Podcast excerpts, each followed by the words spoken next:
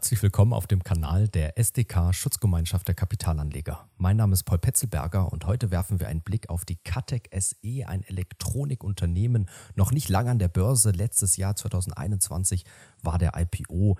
Wir haben eine Marktkapitalisierung von 220 Millionen Euro, also kein großes Unternehmen, ein klassischer Nebenwert, aber was noch nicht ist, kann ja vielleicht noch werden und darum wollen wir heute mal so ein bisschen auf die Chancen, Risiken schauen rund um die Hauptversammlung, die jetzt gerade eben erst auch stattgefunden hat und da war nämlich Björn Janke heute auch jetzt mit eingeschaltet, mit dabei bei der Hauptversammlung und umso mehr freue ich mich, dass wir dieses Video heute gemeinsam machen. Hallo Björn, vielen Dank, dass du heute mit dabei bist. Hallo Paul, danke für die Einladung. Als ich mich das erste Mal mit der Katec beschäftigt habe, war es gar nicht so leicht zu verstehen, was macht die Katec eigentlich? Björn, kannst du darauf zu Beginn bitte nochmal kurz eingehen?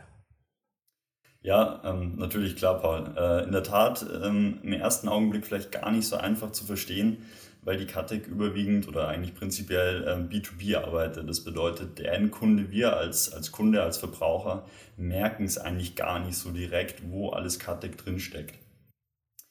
Im Wesentlichen, du hast es vorhin schon gesagt, die Katec ist im Bereich der hochwertigen Elektronikteile, Komponenten bzw. Elektronikdienstleistungen unterwegs und bedient da Megatrends, die jetzt zum Beispiel zu nennen sind die E-Mobility, Solar, Renewables, IoT und Healthcare so als wesentlichen Überblick mal zu geben. In diesen Bereichen ähm, stellt die Katec dann alle Punkte oder alle Stationen der Wertschöpfungskette äh, zur Verfügung.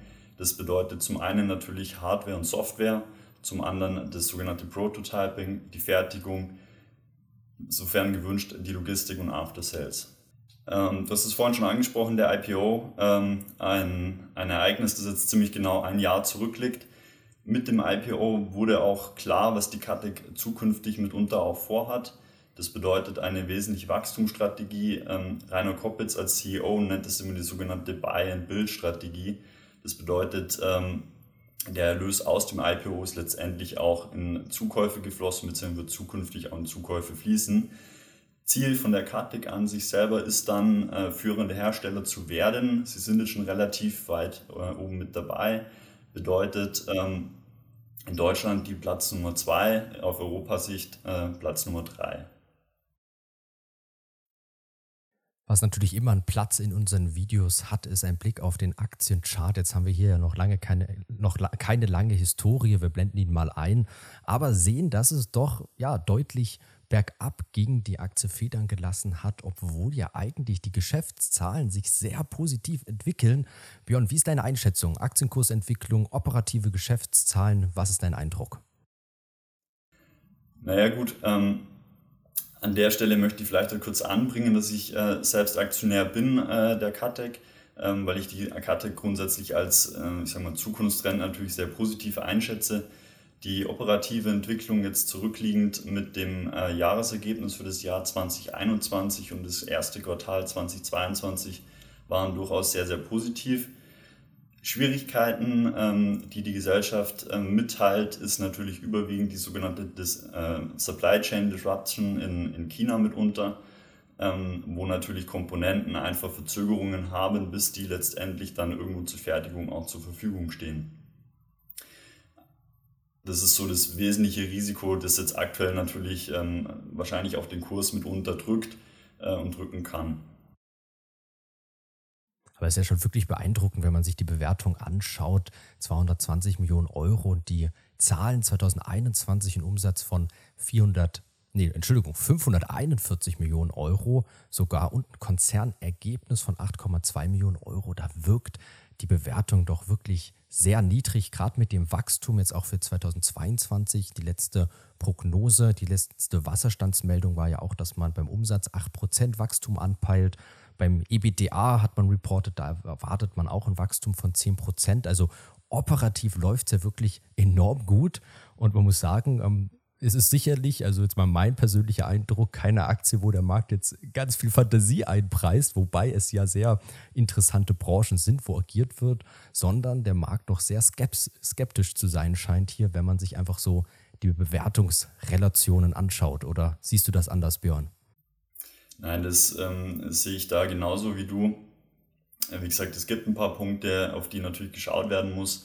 Äh, aber du hast es gerade schon mal angeschnitten, die Umsatzentwicklungen im letzten Jahr, die Umsatzentwicklungen im ersten Quartal äh, mit 158 Millionen im Vergleich zu den 540 Millionen vom letzten Jahr.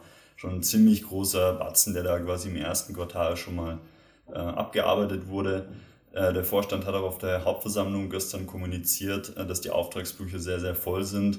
Das heißt, da noch einiges zu erwarten ist im Laufe des Jahres. Ja, und man muss natürlich auch den anorganischen Fakt beachten, also die Prognose, die ich gerade dargestellt habe, dass es sozusagen der organische Effekt ist, organische Wachstum, was man beabsichtigt. Aber du hattest es ja eingeleitet, man fährt ja eine Buy- und Bildstrategie, also möchte diesen Markt konsolidieren, tätigt viele Übernahmen und ja, vielleicht braucht das jetzt einfach auch noch mal ein, zwei Jahre, äh, wo man, sage ich mal, auch so diese erfolgreiche Entwicklung weiter fortschreibt, bis der Markt hier auch mehr Vertrauen dann der Aktie und dem Unternehmen schenkt und das Ganze noch ein bisschen greifbarer wird. Ein Punkt, auf den wir abschließend vielleicht noch mal blicken können, ist die Aktionärsstruktur. Björn, kannst du dazu noch mal ein bisschen was erzählen? Ja, bei der Aktionärstruktur sieht man letztendlich auch, ähm, wo die Kartek herkommt. Ähm, der Hauptaktionär oder Shareholder ist hier die Prime Pulse mit ähm, knapp 60 Prozent. Wir können es vielleicht an dieser Stelle auch mal kurz einblenden. Ähm, darüber hinaus äh, sieht man dann natürlich noch bekannte Namen äh, wie Allianz Global Investors GmbH mit äh, circa knapp 5%. Und was ich persönlich immer sehr, sehr schätze, ist natürlich auch, wenn die Vorstände, äh, Gesellschafter äh, da dementsprechend Skin in the Game haben, äh, bedeutet äh, der CEO Rainer Koppitz hält knapp 3% an der SE. Ja, kann ich mich nur anschließen. Rainer Koppitz kenne ich auch von Enphone. Da war er früher CEO und jetzt aktuell auch noch der Aufsichtsratsvorsitzende. Und wie du sagst, sehr erfreulich, dass er hier auch doch größer beteiligt ist. Prime Pulse kenne ich auch, da bin ich immer so ein bisschen der Kritiker, gerade auch bei Step by Imagine oder auch bei Katek. Ähm, ist meistens halt einfach so, dass selbst wenn die Unternehmen eigenständig an die Börse gebracht wurden, dennoch eine große Verflechtung da ist. Also vielleicht können wir auch da mal einen Abschnitt einblenden aus dem Geschäftsbericht bei Katek. Da sieht man eben auch, ähm, dass man noch sehr viele Dienstleistungen hier vom Pine Pools der Mutter sozusagen entgegennimmt.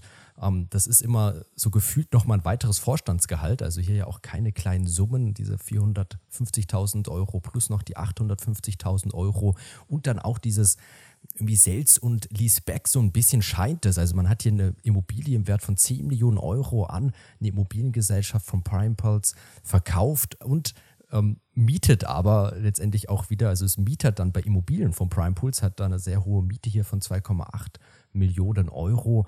Das Ganze, wie gesagt, ist nicht per se jetzt negativ. Ähm, das wird ja auch alles geprüft. Aber was mir persönlich immer nicht so gefällt, dass diese Verflechtung noch nach wie vor dann immer so groß ist und man die Gesellschaften nicht ein bisschen mehr mal eigenständig sein lässt, gerade auch wenn es hier um Stabstellen etc. geht, wo dann Dienstleistungen erbracht werden.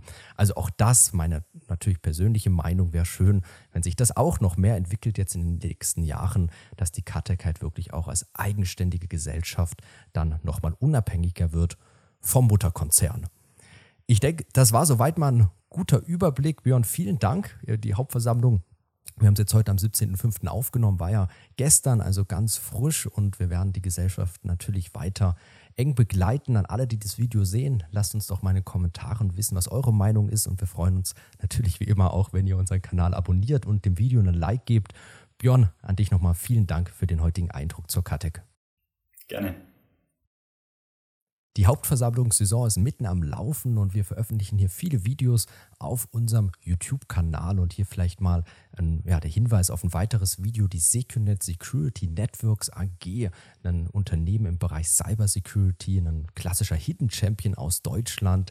Tolles Unternehmen, teuer bewertet. Schaut doch mal gerne rein, wenn ihr mehr wissen wollt. Natürlich auch bei unseren anderen Videos auf dem Kanal. Bis zum nächsten Mal.